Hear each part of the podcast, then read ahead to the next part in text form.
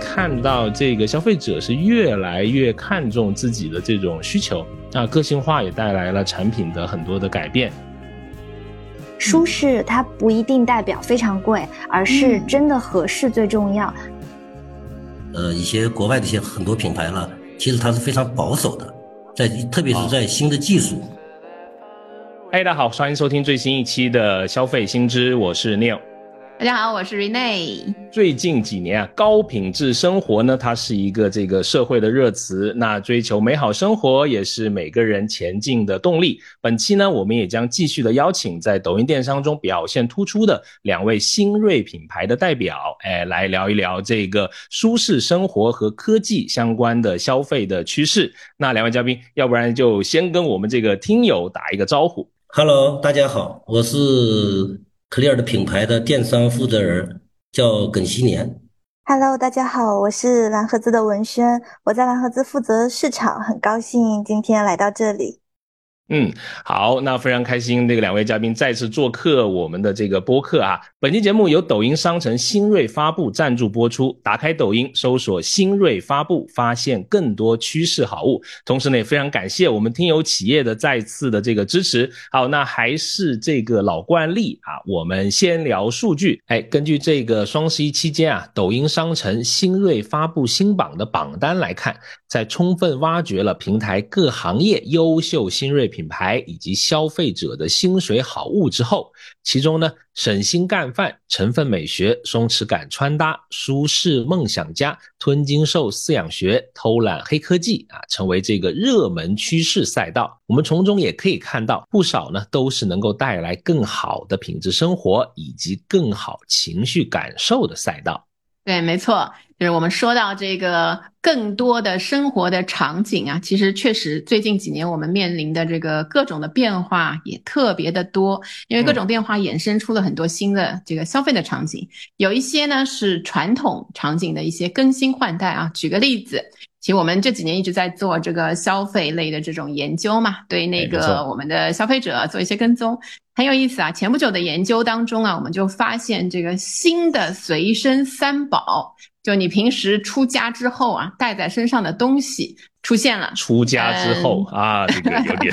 出家门之后，哎，你不要挑我的这个啊。然后就是，比方说，第一个当然是手机了，几乎是百分之一百了。有些人甚至就是带两个手机、三个手机出门了。还有是什么呢？还有是这个携带耳机是仅次于手机。然后呢，还有包括这个门卡钥匙。也是随身三宝之一，这是新的这个随身三宝。甚至你会发现啊，像这种纸巾啊什么，以前好像呃随身携带的，其实不如那个耳机的这个携带的比例。然后我们去细看这个耳机在年轻的消费者当中有一些流行的趋势啊，有一个趋势很有意思，就是。很多的年轻人会配合科技啊、电子产品设备的更新啊，或者是不同的使用场景，他会用不同的这个手机。我们的研究里面呢，有百分之五十八的被访者在过去的三年当中购买过一个以上的蓝牙耳机。然后，因为这个非常重要，所以一旦遗失或者是故障之后，他会毫不犹豫连夜再去购买一个新的，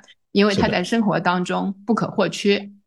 然后呢，还有一个年轻的消费者在耳机购买上的典型的特征啊。就是他们会愿意为了非常细微、精准的一些这个使用场景来购买特定的产品。我印象非常深的有一个这个被访者，他呢跟我们说，他有六副分别使用于就家外，比如说这个通勤的地铁啊，然后散步啊、跑步，还有其他运动，包括什么游泳啊什么，他都有不同的耳机。然后在家里面，他也有不同的，因为他要在合租的家里面打游戏。以免就是打扰到其他的可能合租的这个室友，对他也有一副那个特定的新，就是专门应用在打游戏的时候的耳机，非常的有意思。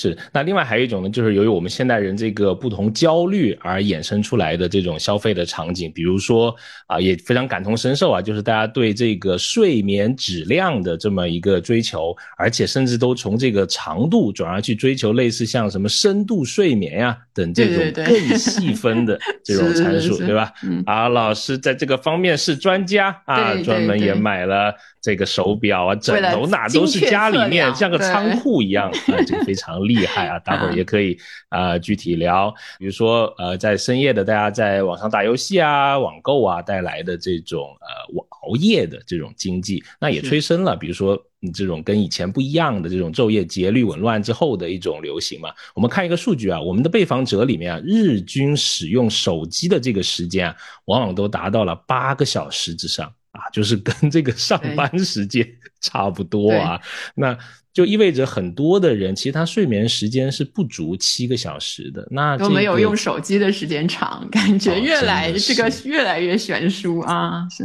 真的是。那这个睡眠的焦虑，让拥有好的睡眠，往往也就意味着我们生活当中的这种幸福感是随之的升高。那世卫组织呢，也把睡得香作为重要的健康指标之一。更多人愿意为睡眠消费的这种背后呢，也是大家对睡眠健康重视。是程度的进一步的这种提升。那在高品质的生活中，不同的使用场景里面，提供无与伦比的舒适感，也成为非常多新锐产品获得我们消费者喜爱的这种关键。比如说，今天就要为大家聊到的两大的消费品类啊，一个就是睡眠相关的床垫啊、枕头啊这些，那还有耳机相关的数码的这种产品。先为大家来分享一个这个耳机行业的这个数据，根据市场调研机构啊一个数据的显示，从二零一六年开始呢，全球这个 TWS 耳机就是叫做真无线立体声耳机的出货量呢，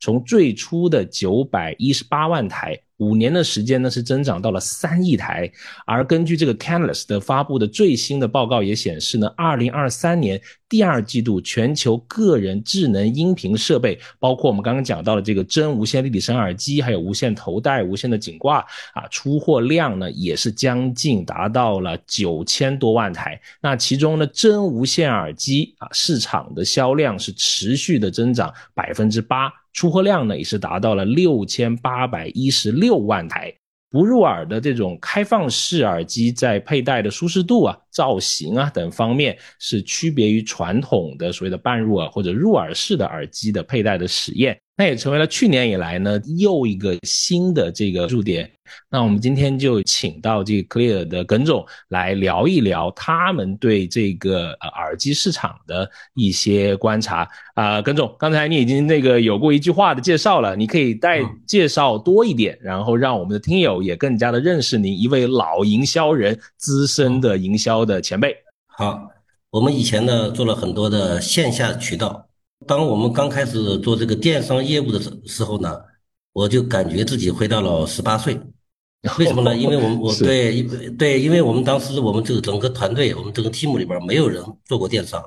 我们也不知道怎么做，对不对？对对，我们也不知道该怎么做。嗯，但是呢，我们对这个整个的这种新的这种趋势，这种新的心态，整个市场销售，我们是非常用一种积极的一个心态来去拥抱它的。而且我们也会保持了一个好的一个状态，一个热情去拥抱这个东西。对，嗯，从二零一二年我们开始在国内开始，呃，打造我们的 Clear 这个品牌的时候呢，我们首先就是在划时代的，我们就推出了我们的一款叫开放式的一款耳机，也是我们在二零一九年在首先在美国的 CES 展上，当时比较成功的一款耳机。我们在国内很有名的展，嗯，对，然后呢就率先推出了。然后呢，经过与成千上万这个用户的亲密接触以后呢，这两年整整个销售额从四千多万一年的四千多万，嗯，到两二点五个亿，再到今年的十个亿，就开启了一个开放式这个智能耳机这种新一个赛道，也就是这个新风尚。今年的话，你看很多众多的厂家全部在往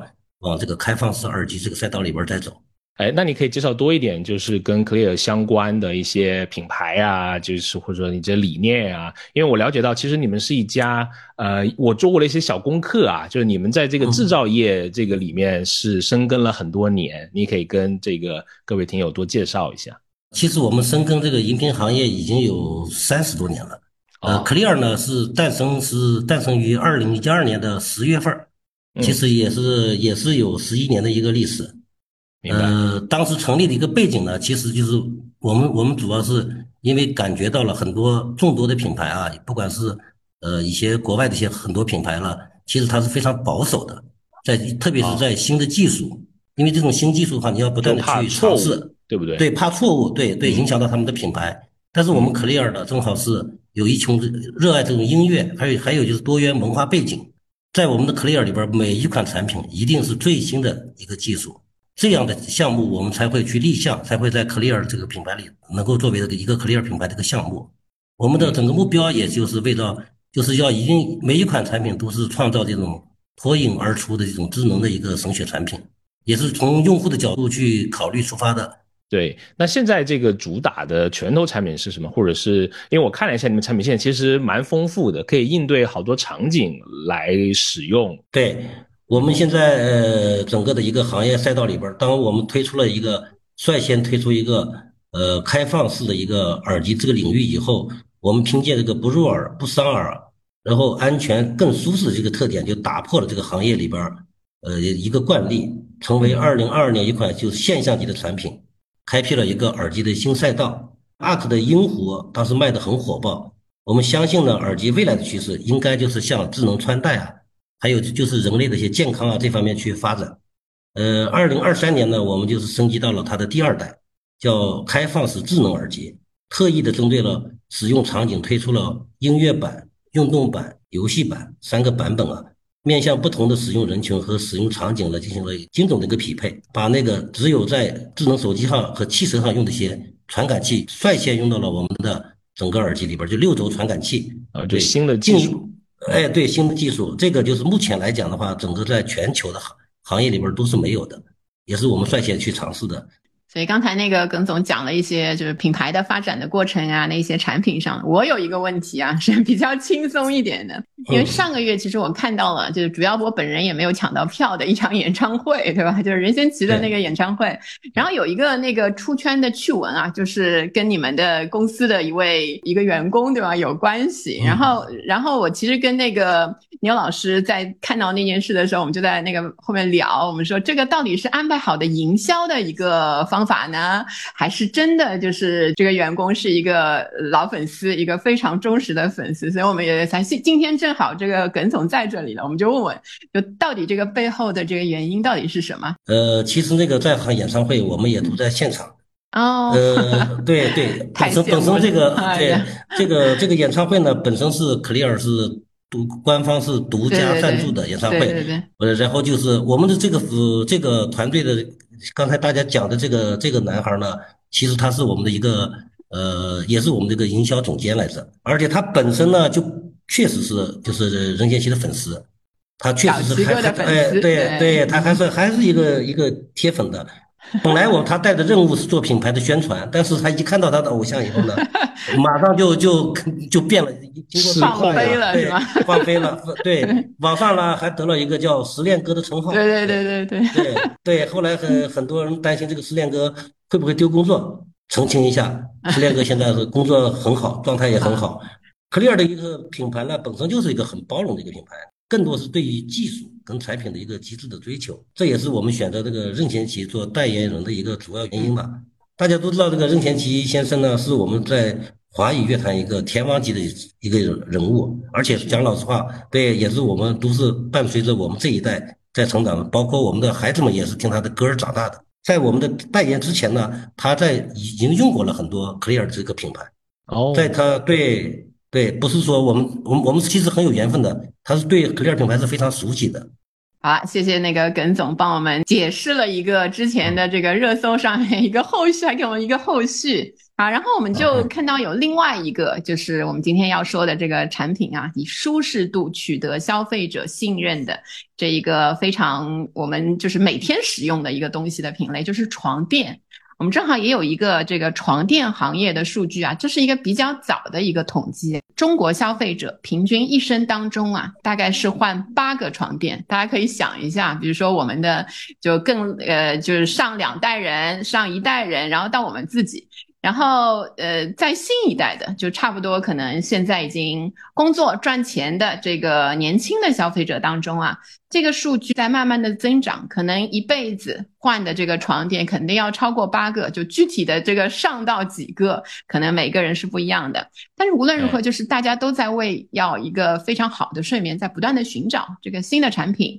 睡眠质量的重要性在不断的上升。然后我们有一个剑桥大学的报告啊。睡眠不足是工作场所生产力低下的最大驱动因素，其实也关系到，呃，因为这个工作的不好，可能又关系到收入的这个高或者低。然后研究发现，每晚睡眠六小时或者少于六小时的这个工人的工作效率啊，明显会低于那些。设法获得大概七到八个小时睡眠的工人，所以你看这个质量的重要性跟我们拿到的这个赚到的钱，跟我们的这个经济因素有密切相关。好，我们今天就请到这个文轩，然后请他先给我们介绍一下这个你的自我介绍，还有包括蓝盒子的一些背景的介绍。好，Hello，大家好，我是蓝盒子的市场负责人文轩。那其实蓝盒子它是一个年轻的睡眠品牌。到现在为止还不到四岁，我其实我很幸运能够呃和品牌在这几年中一起经历零到一的过程，然后现在可能在一到十的过程中，也从最开始每月卖二十多张床垫到卖出第一个一万张，再到后来现在我们累计 Z 一单品的销量应该有三十万加。嗯，这里有个小故事是，其实我是蓝盒子最早一批的用户。哦，就是真的，对我是真的从那个使用者到这个这个员工到这个，对，好可以，对，所以就是最开始我特别印象深刻的是，我是被它产品的舒适性打动的，然后到后来深度接触了之后，我才发现啊，这是一个很有意思的品类。所以蓝盒子这个名字的话，就是它代表什么？就蓝色的盒子的意思，对吗？它包装的那个。还有更深的那个含义吗？其实有哎，我们在二零年的时候还不叫蓝盒子，我们那个时候叫更好睡眠。然后是在注册商标的时候发现，就是它注册不下来，通用性嘛，那个是对对，它满足不了标准，所以后来改名的蓝盒子。当时我们在想，如果睡眠有颜色，那它一定会是蓝色。然后我们的产品又是把床垫压缩卷包到一个小盒子里，所以我们就想说，哎，我们就叫蓝盒子吧。然后 slogan 当时就定的是一个把好睡眠装进盒子里的公司。其实，在最开始的两年，我们产品非常简单，就是我们的整个品类线里面只卖一款床垫产品。当时其实很打动我的，就是我们创始人的一个开发理念，就是简单实用、浅科学。那个时候，整个床垫市场大家都是呃在做堆料，然后把所有的产品名称起得非常厉害，然后去把价格标得很高。但当时我们做的一件事情，就是抛掉这些所谓的营销噱头，回到产品的本身，去以最简单、实用、真诚的状态去和我们的用户。沟通，那也是在近两年，二零二二年之后，我们也有开发尝试更多的品类，像电动床、枕头、宝垫这些都有在尝试。嗯，如果从你刚才提到的这个开发理念上来看呢，我就会觉得这个创始人就是我不知道是心态比较年轻，还是他本人就比较年轻的这个这一个族群啊。对他们最开始其实有在帮一些国际大牌去做 to B 的。床垫的展会，所以在床垫行业和工厂都泡了有两三年的时间，对这个品类是非常熟悉了解的。就是如果有人大家看过我们的站内的品牌故事，也会发现他们之前做过很多的创业项目，像服装行业的开过咖啡馆，然后也做过一些广告公司相关的就是创业，然后现在就是一直在做就是床垫行业。哦，嗯，怪不得你们那个品牌的那个设计，我觉得就做的很好啊。原来在广告行业这个做过，嗯，哎，那比如说你说你这个创立这个品牌，其实有呃几年的这个历史了，有没有一些这种里程碑式的故事？因为我看到其实你们挺好玩，你们有一个那个免费试睡一百天啊，我觉得还蛮打动我的。呃，其实不同阶段，我觉得里程碑是不大一样的。这里可以分享几个。呃，首先是二零年的时候，我觉得我们的一个小里程碑是我们做了一个不顺应市场去开发的产品。就那个时候的床垫市场，更多的是以堆料，然后去把材料名称起得更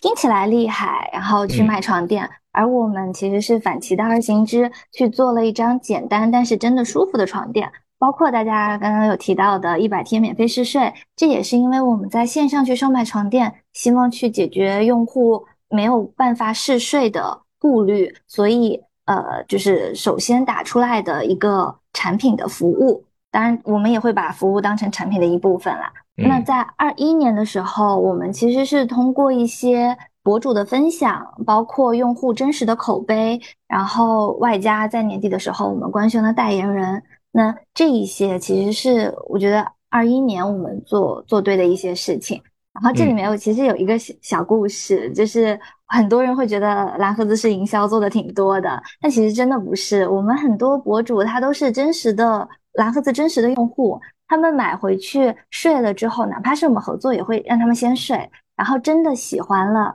才会去进行这样的分享。所以，其实这里面的本质，我觉得也是内容。对，然后，嗯，二二年的时候，我们做的更多的是拓展了渠道，因为，嗯，呃，很明显这一两年用户都在变得散点化，渠道也在变得分散化。那我们在二二年就是去丰富了我们的销售渠道，包括我们在 Q 四开启了我们的抖音商城，然后自己搭建了直播间的团队，大体是这样。好，那谢谢文轩的这个介绍。那首先我们刚刚聊了一个事情，叫做这个舒适感、舒适度。对吧？那我们也在自己的研究或者我们观察身边的人，确实大家都愿意为了舒适度，有些人愿意花钱，有些人觉得好像还不那么值得花钱。我不知道各位是怎么想的，Rene。马老师，这个家里面很多枕头的，不要造谣啊！这个啊，我自己有一个想法，就是随着这个年龄的增长啊，确实。呃，一个是当然在家的一些睡眠啊，那一些就是要把自己生活当中日常生活当中能够舒服的东西，呃，搞得舒服一点。还有一个我自己觉得很愿意花钱的，就是我有一个非常传统的思想，叫穷家富路啊，家不一定也是特别特别穷，但是路一定要富，就是出去的话，比如说住。我就觉得睡个好觉，如果在外面旅行啊、旅游啊那一些时间啊，睡个好觉就是我最大的需求，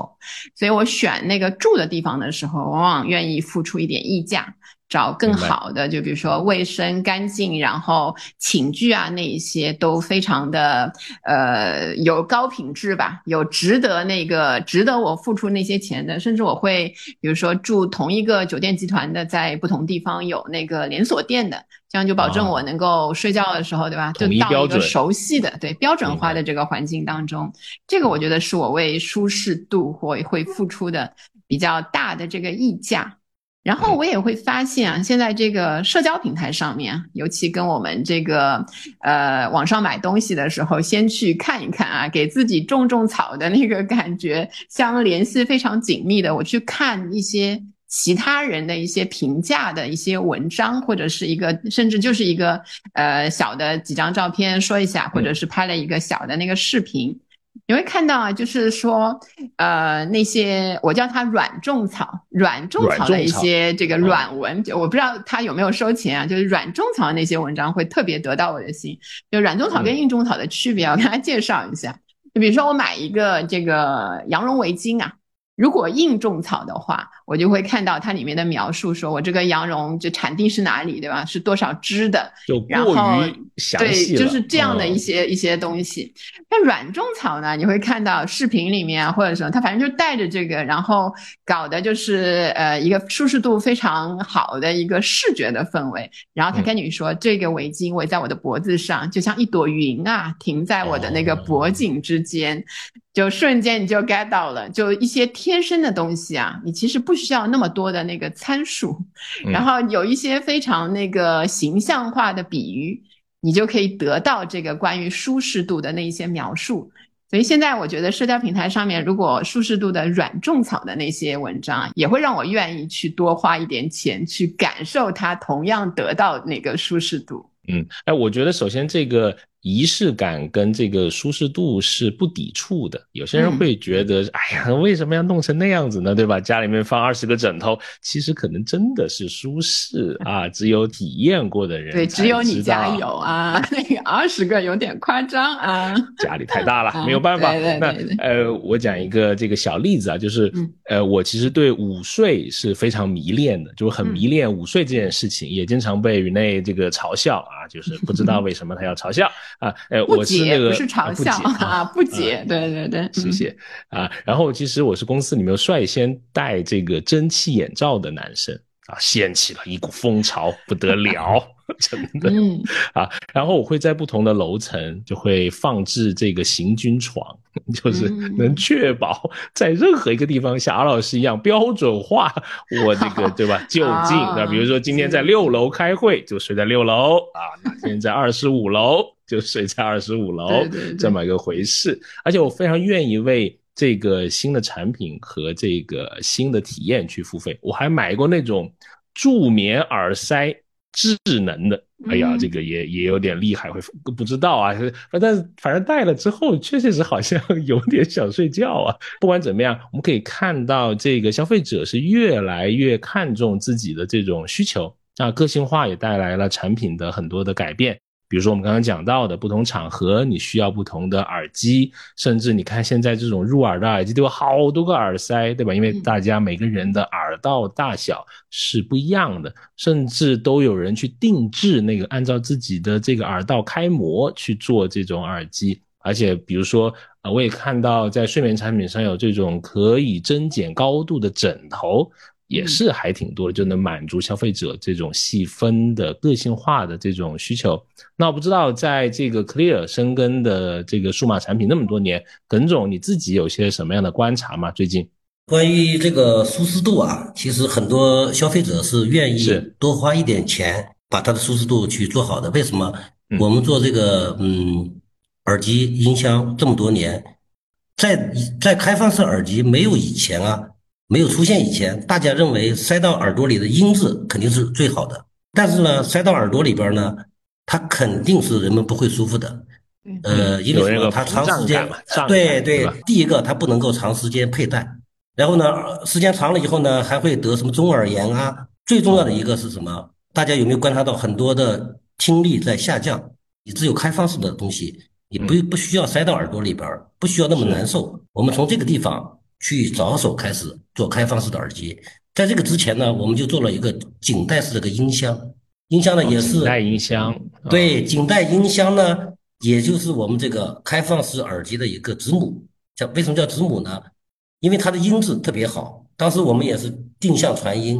定向传音呢，它那个距离的距离啊，不像我们开放式挂在这个耳朵里边能够做到现在这么隐私。好，那我们现在就把它就塞到了，就放搬到了耳朵上。搬到了这个耳朵上以后呢，我们把我们的整个定向式啊各方面音质再做到极致，能够达到我们以前的入耳式的整个的音质标准。是，哎，我看到其实你们还做更多的，比如说像这个防水啊，比如说甚至什么你的耳机都能有计步的功能，哎，对，呃，对，这里边就是因为我我对，呃，这个就是因为我们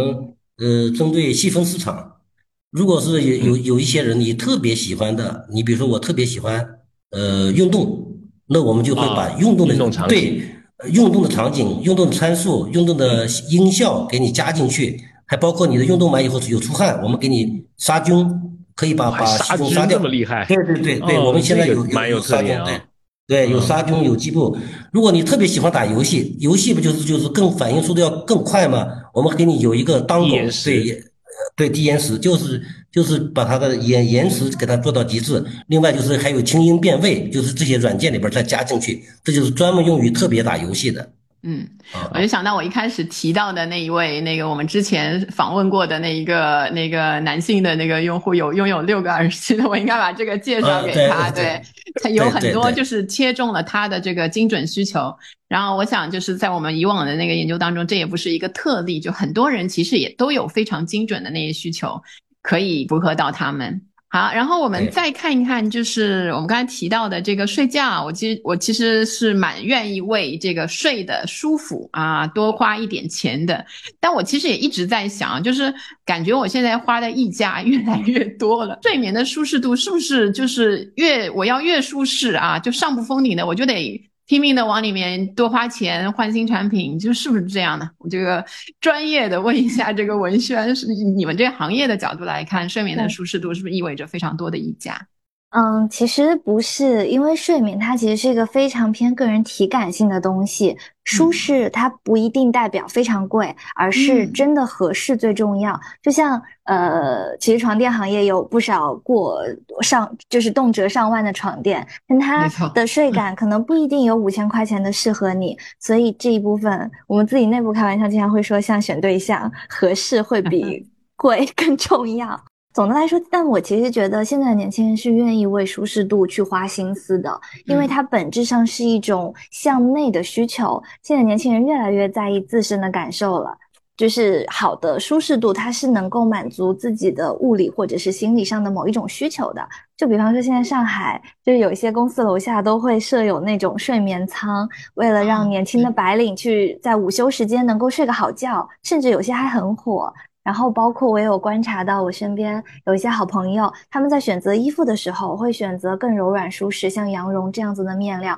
而不是去只是说好看，去选择一些就是不舒服的面料。对我觉得这些本质上都是满足了自己某种就是物理层面上的需求。再回到我们的居家场景和睡眠场景，拿床垫来说，我记得大家以前对于床垫就是有就好了，到后来大家需求变成需要一张舒服的床垫。再到后来，我们会发现最近年轻人又有更多的需求了。他希望你的床动起来。我们最近 有一个新品是电动床，那它有一个模式就是零重力模式，你可以把调到一个那个位置，对不对？对，你可以太空舱的体验，我看过类似的。对，微微抬高，它就是一个零重力模式。因为从医学上来说，零重力模式把脚抬高，它是能够让血液回流，对，然后也不容易静脉曲张的，会很舒服。所以你看，我觉得这这就是年轻人对于舒适度的追求，他会越来越向内求，关注自身的舒服的需求。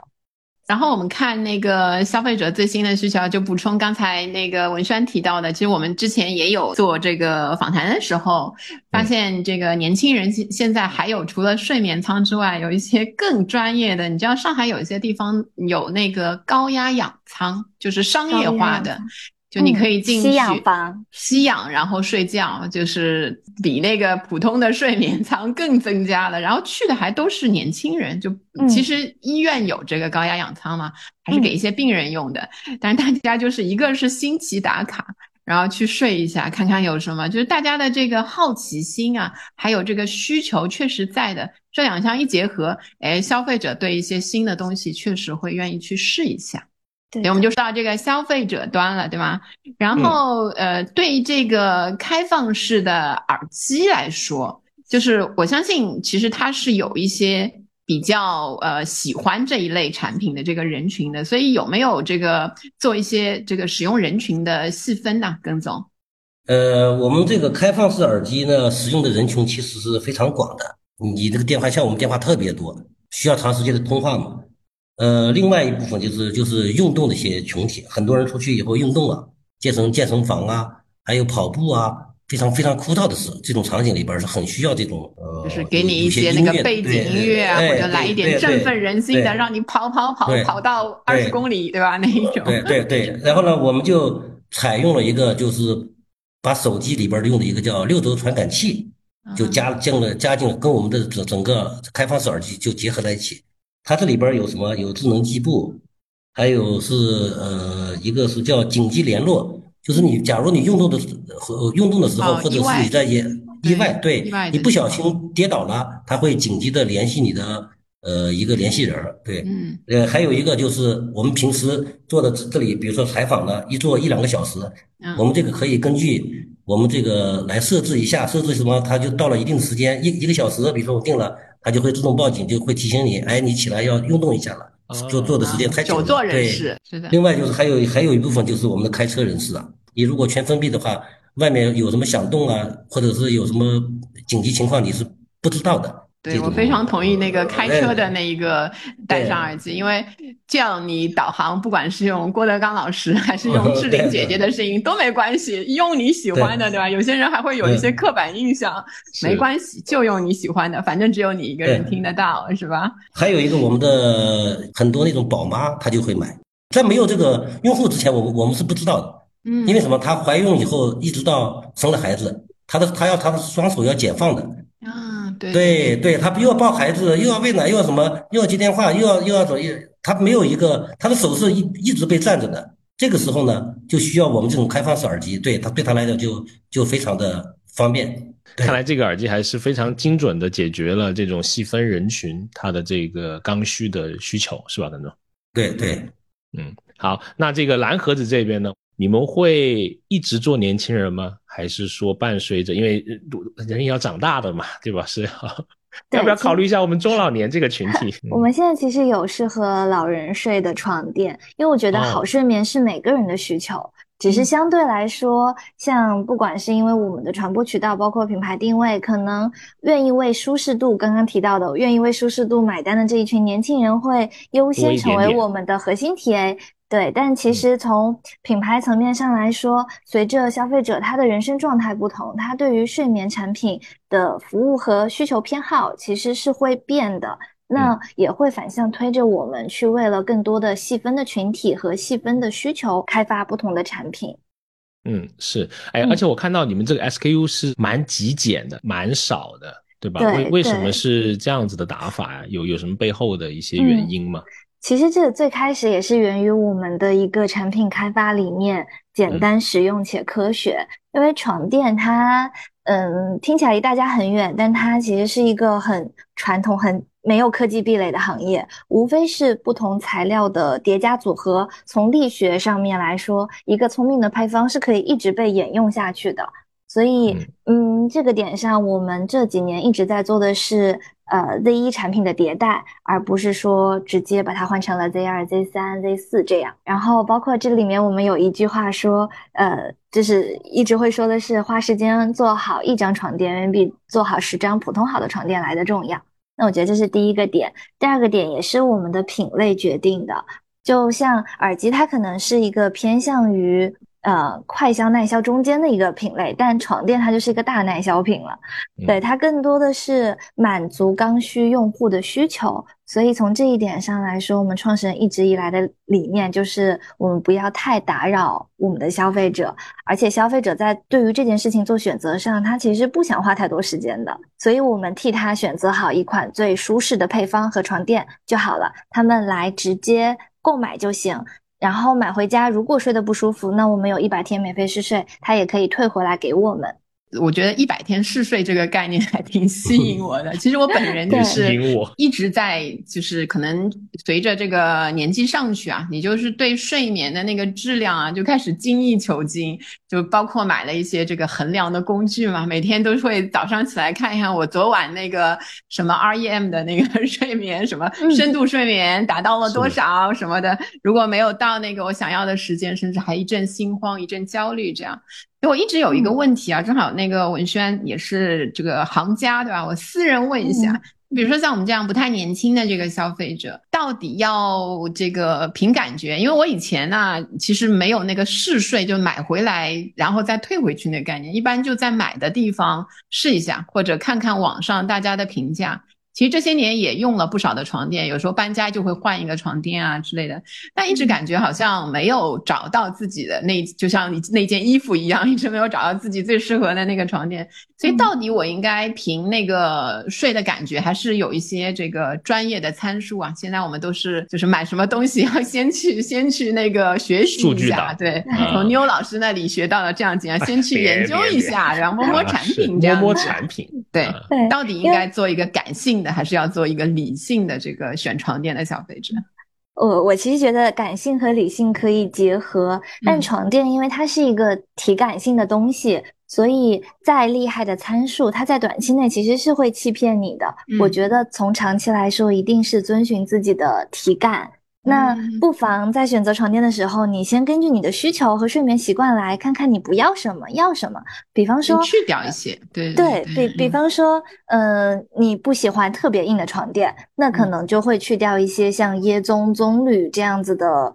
这种这种材质的床垫。那再比方说，如果你是家里面两个人在睡，那可能你不希望的是你晚上睡觉翻身干扰到另外一方。那从这个角度上来说。可能静音就是你很大的需求了，那可能它对应的是独立袋装弹簧的材质。那再比方说，你刚刚说到的，你需不需要有更多的功能性，是有零重力，这样偏向于就是更多的可能性的床，那可能选择的就是偏电动床这一类的东西。所以不妨先根据你的睡眠习惯先锁定一些功能。那在这个基础上，可能在这个范围中，我觉得软硬度啊这些太体感性的标准。嗯，很难，就是别别人适合不一定适合你，所以这一部分最终做决定的还是自己的身体。而且床垫是一个你真的要睡上一段时间才知道是否适合你的，可能五分钟那只是一瞬间的感觉，但你睡一晚上八小时，你要睡好多年，那这样子它其实是需要花上一段时间才知道你们俩是否真的 match 的。所以这一部分身体适应的过程也可以通过。就是很多卖家都在做试睡啊这样子的服务性的东西，那其实是要通过真实的在自己的睡眠环境中尝试，才知道是否合适的。是，不过你们这个一百天好像是我目力所及看的好像最长的，对，是吗？我不知道啊。对我们其实是第一个推出来真正在做免费试睡且是打通了全部链路的，但是现在整个床垫行业其实有越来越多人在做试睡了，有。一百零一天、一百零八天、三百六十五天都会有，但呃，蓝盒子可以承诺的是，所有退回的运费这些全部都是由我们去承担。可能到最后行业卷的会像是一个营销噱头，或者说你不得不做这个服务。但我想说，我们做这个东西，所有的出发点都是为了去解决用户选择床垫和体验床垫的顾虑。好的，那谢谢文轩的分享。那我们接下来呢，来到了环节呢，就是来聊这个我们商家端眼里面看到的这个消费的趋势。那首先，我们今天聊的这个新锐发布呢，就是抖音电商平台非常重要的营销 IP 之一啊，也是这个抖音电商的首个专门助力新趋势品牌的营销的 IP。那是这个新品牌成长的加速器，已经呢是帮助五十家以上的新品牌实现了这个成长和爆发，包。或邀请来的二位蓝盒子和 Clear 都是现在的抖音里面的新锐的品牌。我不知道两位在这个各自不同的行业，从你们自己生意的角度啊，选择抖音商城的一个契机是什么？可以请这个 Clear 的耿总，你可以先分享一下吗？呃，好，呃，不管是你从以前的呃传统的销售，到现在的整个整个的线上的各种的。呃，叫我们叫视频营销也好，是直播营销也好，其实就是哪些有人群聚集的地方才会有市场。这个就是只要有人有了人气，你才会有有这个市场。这个是是对每个商家都知道这个情况。抖音电商呢是一个日活量是以以亿来计的一个庞大的一个平台，而且这个数字还在持续的增长。克利尔在进驻这个三 C 数码以前，没有人卖到这么千元以上的耳机的。对，就是看你们单价其实不便宜，嗯，不便宜。首先坚定了这这这个市场未来的方向一定是这个趋势。其次，我们就是就是跟抖音方呢紧密的去合作，做到一个头部了。但是呢，我们也知道，我们 Clear 如果要想保持到这个东西，你必须要更加紧密的去拥抱拥拥抱它的一些变化。才可以，就是那您您聊到这个变化，我很感兴趣啊。就是您做这个营销，这个是这个行当很多年了。那现在在抖音上面的这种营销，有些人叫兴趣电商也好，或者叫这个社交化的这种营销的机会也好，在您自己看和您自己经历过的这个传统的，比如说在线下的商超啊这些营销，会有什么本质上的区别吗？还是说有一些嗯有意思的这种呃趋势的点？呃，这个还是有的。抖音呢，它毕竟是一个以短视频直播为主要内容的一个平台，它是有利于品牌通过创意啊、有趣的一些视频内容进行传播。呃，另外一个呢，抖音平台它有很便捷的购购物体验，就是你你看了以后，你在抖音商城直接就可以去下单了。在我们线下呢，当时以前呢是是有这种情况，但是你这个涉及面绝对没有这么广的人群。哎，而且我看到你们这个直播时长是不是挺长的？因为今天早上 我一起床，我看就有人在直播了，是因为现在是双十一，还是平时也都是这样？呃，平时也都是这样。双十一我们就会二十四个小时都会在直播，二十四小时都直播啊？真人直播吗？对对，这这么厉害？现在商家也不容易。对。有有三个班的，有两个班的换班在在做。对，哎，那比如说，呃，其实我我自己看到，像自己啊，抖音，他们对这个数据这一块的呃追求还是很很强的，也为商家提供了很多的这种算法上面的这种帮助，数据上面、数据营销上面的这种帮助。我不知道，呃，你们这个呃数据支持这一块，你们现在是怎么有利用的嘛？就是能够得到的这个销售的数据，然后反馈到你们做更好的生意这一块。呃，抖音商城呢，它能够提供提供一些数据分析，跟用户行为的一些，对它帮助品牌呢就了解用户的一些需求，然后呢，我们跟拿到这些需求以后呢，我们会优化我们的营销策略，提高我们的销售的一些成绩。为什么我说要转变了？你就是要根据你的数据，不同的数据，你要每天进行不同的分析，就几乎是要天天做的事情。明白。那这个蓝盒子这一边呢？怎么来看自己在抖音上面的生意，以及你们有哪些新的生意机会的发现？嗯，我其实非常认可刚刚耿总说的第一点，就是因为在抖音平台上有非常广阔的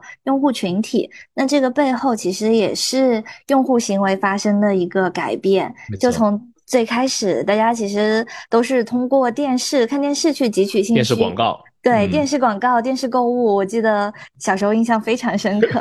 八星八件，对八八四八。哦，你也知道这些啊，不得了。对，然后嗯，然后到后来我们会转战视频的一些门户网站，再到现在，其实大家更多的时间花到的是自媒体的一些平台上面。其实品牌和用户的关系无非就是供需关系的满足，以及用户在哪儿，我们在哪儿。所以我觉得它是一个自然而然发生的过程，也是在那个时候我们必须要去做的一件事情。包括我们其实从二零年的时候就有在抖音上陆续做一些博主的种草。那我们发现越来越多的用户都是通过这个平台来用认识我们的时候，我们嗯就想着能不能就是把承接这一块也做起来，它可以缩更高效的缩短我们的人群的链路。嗯，没错。那为什么选择新锐发布这个活动的原因呢？那新锐发布作为抖音非常重要的营销的事件，你们感觉从商家端的这个体感来看，他们是具体提供了哪些资源，以及帮助到你们的生意？耿总可以分享一下 Clear 这边的一些经验吗？好，呃，Clear 呢，今年呢，在重要的很多消费节点，呃，将以更朴实的价格呢也呈现，为的就是让更多的音乐爱好者。加入到我们这个 Clear 的大家庭，我们希望呢，通过新锐的 IP 呢，能够让 Clear 进入更多消费者的视野。新锐 IP 呢，帮我们找到了很多的一些资源。你比如说，呃，行业的搭播，例如林丹啊、小黑兄弟啊、八件刷车啊，这东西都是空降到我们直播间，它带来了很多的流量曝光，提高了品牌的一个销售转化率。而且，抖音给我们提供的高铁媒体的一些大流量的曝光。从内容到中心全域的一个流量的一个扶持啊，那这个蓝盒子这边呢，你们有什么这个体感上面的观察？对我们其实和耿总这边差不多，因为后半年都是就是大促节点非常密集嘛，也是这个品牌呃会更多希望被用户看到的一个就是节点，所以我们也希望通过和新锐的发布，一方面拥抱平台，更多的去进入到年轻消费者的视野，包括能够增加大家对蓝盒子的喜爱。同时，一些具体的资源上，从不管是刚刚提到的高铁大屏、一些大流量的曝光，还是说生意维度上的一些具体的流量和金额的扶持，这些都是就是有有给到我们的一些具体的帮助。然后我看这个抖音新锐发布里的有一个趋势词和这个蓝盒子是紧密相关的，就是舒适梦想家。其实也很美好的一个词啊，然后呃放到我们具体的这个产品啊消费者上面，其实我们也是在对年轻的消费者做一些这个跟踪的研究。这几年想和呃文轩就是探讨一下，比如说现在年轻的消费者啊，对于这种具体的这个寝具的选择有哪些跟以往不一样的特点吗？嗯，我很直观的一个感受就是变得更加简单、更加透明了。就以前他们选择的那个信息是吗？整个对你们来说是好事还是坏事呢？对，当然是好事，就是它会更加的回到产品本身，而不是去关注一些噱头性的东西。我因为我刚才有说，我二零年的时候，其实因为我们自己卧室想要改造，我有去买过床垫。我记得那个时候我买床垫，我是非常费解的，因为市面上就是没有人在告诉你。嗯，什么材料是真的适合你睡眠的？你网上一搜，都是在告诉你啊，这个材料厉害，那个材料厉害，就那个是悬浮。但现在我觉得越来越多的品牌，包括用户和产品，它都是回到了产品舒适度的本身。所以这一部分，我觉得也可能是因为就是近一两年用户去搜索信息的方式在发生变化，包括嗯，信息都更好被获得了。